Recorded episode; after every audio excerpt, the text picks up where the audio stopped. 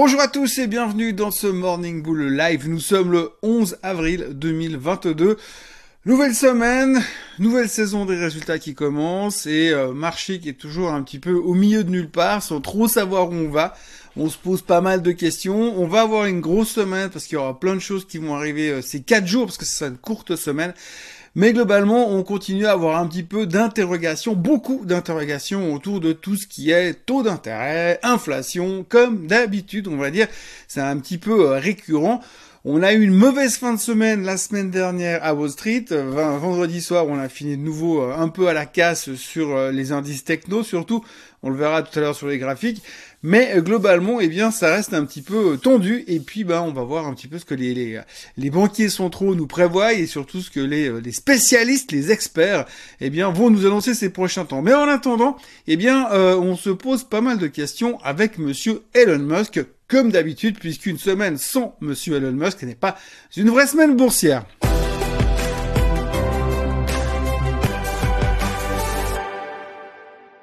Donc visiblement, c'est pas parce que vous êtes l'homme le plus riche du monde que vous avez des activités délirantes le week-end, puisque Monsieur Elon Musk, eh bien lui, il a rien trouvé de mieux à faire de son week-end que de le passer sur Twitter, euh, puisqu'il a passé son temps à faire des commentaires justement sur Twitter. Donc il a tweeté tout le week-end au sujet de sa nouvelle société, puisque c'est le plus gros actionnaire de Twitter. On le rappelle encore une fois, faut-il le faire? Et donc il a fait tout le week-end des commentaires sur les améliorations qu'on pouvait apporter euh, sur la société comment est-ce qu'ils pouvaient améliorer leur performance financière. Bon, en fait, le truc, c'est assez marrant parce que d'habitude, quand on fait ce genre de boulot, on va d'abord au bord des actionnaires, on en discute, on travaille en, collaboration avec tout le reste de l'équipe pour que ensuite et ensuite, on vient communiquer à la presse et dans les médias. Mais visiblement, la méthode Musk est comme d'habitude inhabituelle, on va dire, puisque lui, il continue à le faire un peu comme il le sent, en se foutant totalement de, des concepts habituels et ce que le reste du monde donc du coup, on verra un petit peu comment ça interpréter sur le titre, mais euh, bon, on s'attend pas non plus à des gros changements majoritaires dans l'immédiat. Mais là encore, où il a fait beaucoup plus parler de lui, c'est sur l'affaire du lithium. Oui, parce que au-delà de Twitter, le samedi c'était Twitter et le dimanche c'était sur le lithium. Donc Monsieur Elon Musk s'est plaint euh, durant le week-end du prix du lithium qui a pris l'ascenseur, puisqu'on sait grosso modo le lithium a pris plus ou moins 80% cette année, mais quand on voit ce que ça valait il y a quelques années en arrière, à 4000 dollars euh, le, mètre cube, euh, la tonne métrique de, lithium, aujourd'hui à 78 000, forcément, ça coûte beaucoup plus cher, ça a des conséquences et des impacts sur le coût des voitures électriques, puisque forcément, il y a du lithium dans les batteries, et on estime aujourd'hui que l'augmentation, le coût, le surcoût aujourd'hui, finalement, d'une voiture électrique, c'est 2000 dollars à cause de l'augmentation du prix du lithium. Donc, Monsieur Musk a exprimé son ras-le-bol de cette situation et son envie de faire changer les choses. Alors faire changer les choses, c'est quoi selon lui? C'est qu'il estime que peut-être la meilleure des solutions, ça serait que Tesla puisse carrément s'impliquer elle-même dans euh, la production de lithium. Ça voudrait dire quoi? Ça voudrait dire acheter une société minière, se se lancer dans le mining. Donc évidemment, vous avancez ce genre de truc. Donc vous avez tout de suite une liste de usual suspects qui sort. La liste est donc la suivante. Vous avez donc euh, Albé Marley, Livent, SQM, Piedmont Lithium, Lithium Americas euh, et puis euh, Sigma Lithium. Donc c'est si usual suspects sont les potentiels qui pourraient intéresser Elon Musk. Alors, il n'a pas dit qu'il allait faire un takeover, mais inutile de vous dire qu'à partir de tout à l'heure, quand ça va ouvrir à New York, on va forcément avoir un tout petit peu de spéculation sur la thématique. Alors c'est des boîtes qui sont qui ont déjà beaucoup performé ces derniers temps puisque c'est une des thématiques à la mode. Mais si tout d'un coup on se dit que peut-être que Tesla est en train de tourner autour pour faire un takeover là-dessus, eh bien ça risque de faire encore un peu plus de spéculation sur le secteur. Donc attention à ces quelques noms parce que c'est une thématique qui va beaucoup revenir ces prochaines heures. On ne sait pas trop ce que va faire Monsieur Elon Musk. Ce qu'il a exprimé surtout c'est que le lithium n'est pas si difficile que ça à trouver sur la planète. Le plus compliqué aujourd'hui c'est euh, le, le processus d'extraction et de raffinement qui est très très long et donc, ce qu'il aimerait lui faire, c'est accélérer ce processus pour améliorer euh, le, et faire automatiquement baisser les prix du lithium, si on veut bien. Donc, il dit, à moins que les prix du lithium baissent naturellement ou ça s'améliore, il va être obligé d'intervenir. Donc, forcément, il va y avoir de la spéculation. À noter quand même au passage que Tesla est déjà euh, maqué, en guillemets, travaille déjà avec une boîte qui s'appelle Piedmont Lithium, dont je citais le nom tout à l'heure. Et Piedmont Lithium a commencé à travailler avec Tesla en 2020. Et à l'époque, quand ils ont annoncé annoncé leur partenariat, c'est-à-dire qu'ils se sont engagés à racheter tout le lithium qui venait de chez Piedmont. Le titre avait déjà pris 230% sur la nouvelle. Donc attention à ce qui pourrait se passer là-dedans. Il manquerait plus que les mecs de Wall Street Bet, YOLO et consorts se mettent dessus. Et ça pourrait être showtime sur le secteur du lithium. On reparle toujours du Dow Jones Transportation. Alors c'est toujours un grand thème du moment. J'en ai parlé la semaine dernière déjà. Ce que cet indice américain qui regroupe toutes les sociétés de transport est au plus bas et au plus mal et est techniquement entré dans ce qu'on appelle un bear market. J'en avais parlé la semaine dernière. On va pas revenir sur le sujet. Mais toujours est-il que ça continue à en parler beaucoup durant euh, vendredi et le week-end. Il y a pas mal de banques d'affaires qui ont fait des downgrades sur le secteur des transports. Donc on continue à taper dessus en disant que la problématique, bah, évidemment, c'est l'augmentation des coûts, les réductions des marges, les shortages d'à peu près tout, les augmentations des coûts de carburant. Quand vous mettez tout ça bout à bout, forcément, c'est pas le meilleur des secteurs qui pourrait cartonner ces prochains temps. Alors il y a pas mal de banques qui ont dégradé des boîtes comme UPS, comme FedEx, euh, ce genre de choses. Et puis on continue aussi à avoir pas mal de pression sur des boîtes comme Boeing. Alors quand on regarde aujourd'hui le Dow Jones lui-même, par exemple, il s'en sort pas trop mal. C'est d'ailleurs peut-être le seul indice qui s'en sort pas trop mal par rapport au reste en ce moment. Et puis à côté de ça, eh bien, vous avez le Dow Jones Transportation qui lui est revenu donc sur ces niveaux de support qu'on voit très bien euh, sur le graphique.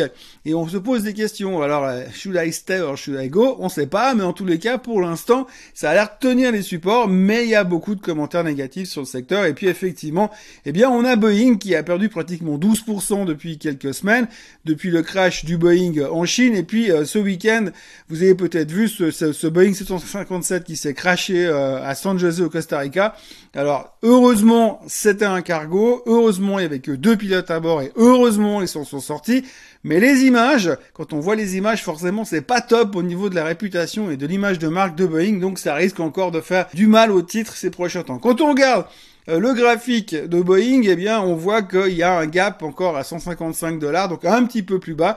On est vraiment dans une tendance baissière sur Boeing qui est pas très jolie, jolie, jolie. Mais on peut essayer de se dire peut-être qu'ils vont aller combler le gap, puis à finalement après se reconstruire.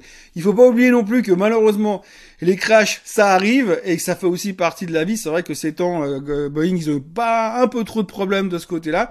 Mais euh, pour l'instant, il faut peut-être aussi relativiser. Il n'y a pas que les avions dedans, ils ont aussi toute une division armement derrière qui forcément euh, devrait bien les aider en même temps. En ce moment, surtout quand on voit la performance des autres boîtes d'armement, en tous les cas, pour l'instant, eh bien, Boeing n'aide pas forcément cette thématique du Dow Jones des transports qui reste très très euh, pratiquement obsessionnel aujourd'hui dans les médias américains aux États-Unis sur la finance. On parle beaucoup de cette théorie de Dow qui montre quand même des signaux de danger et euh, qui semble-t-il, si on est assez logique effectivement par rapport à tout cette augmentation de problématiques dans le monde des transports, eh bien, euh, pourrait être quand même un truc à surveiller attentivement. Si on regarde les graphiques, euh, puisqu'on parlait de ça, eh bien bon, alors le Dow Jones s'en sort pas trop mal, puisqu'aujourd'hui dans la thématique, tout le monde recherche un peu de la value, on cherche à se planquer quand même, ne nous le cachons pas, on voit que tout ce qui est tech souffre au moindre, à la moindre mauvaise nouvelle, la tech s'en prend une volée. Quand on voit aujourd'hui que la plupart des experts s'attendent à une augmentation euh, des, des, taux d'intérêt assez rapide, il y en a encore un qui a sorti une recherche ce week-end, Bank of America,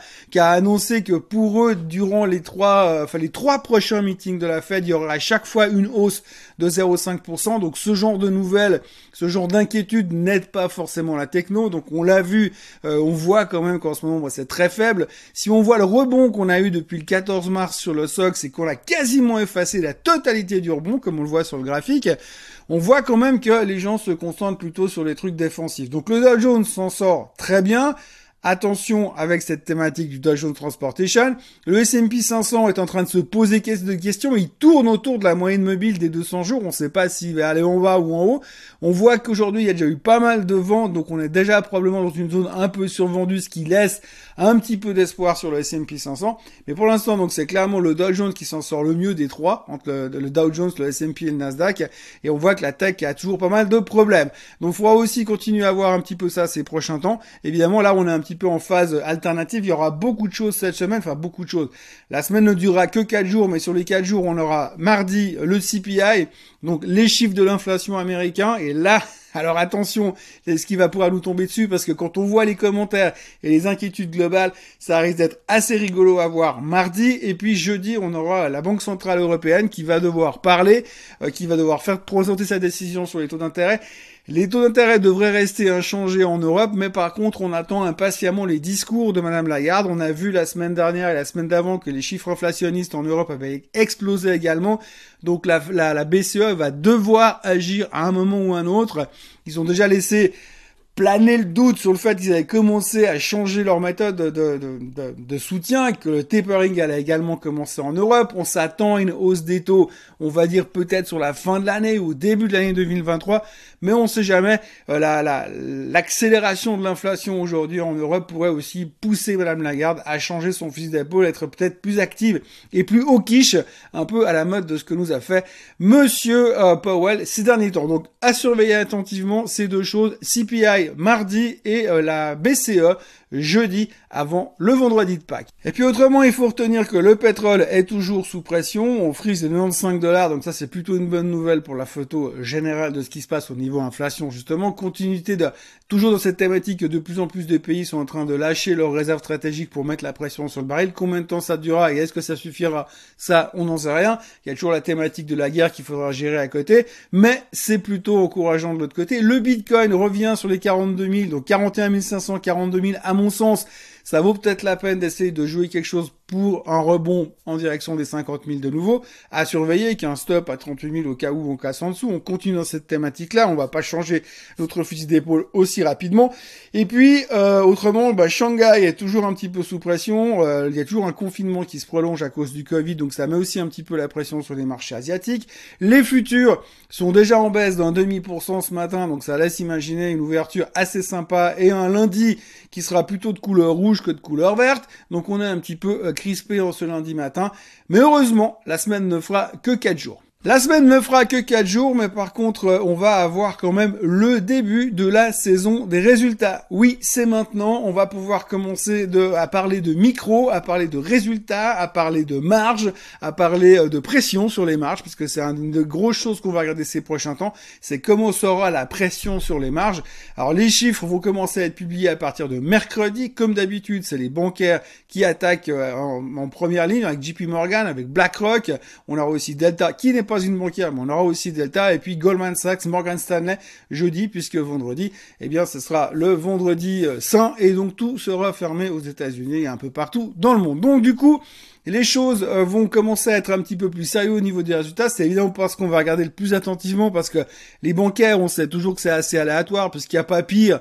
On dit toujours que les coordonnées sont les plus mal chaussées, mais en tout cas, quand on voit les attentes des bancaires, donc des banquiers sur leurs collègues, à chaque fois, c'est des écarts monstrueux, donc c'est quand même difficile de se baser là-dessus. Mais on va déjà avoir une première idée de comment on va entamer, comment on va entamer cette saison, comment s'est passé ce premier trimestre dans le secteur bancaire. Et puis euh, la semaine prochaine, eh bien, on ira un petit peu plus dans les détails avec d'autres boîtes un petit peu plus euh, fun que les banques. Voilà, moi je vous souhaite un très bon euh, lundi matin, un très bon début de semaine. N'oubliez pas de vous abonner à la chaîne Suisse Côte Suisse, n'oubliez pas de liker cette vidéo. Et puis n'oubliez pas surtout qu'on se retrouve demain matin à la même heure et au même endroit pour un nouveau Morning Bull Live. Passez une très bonne journée. Bye bye.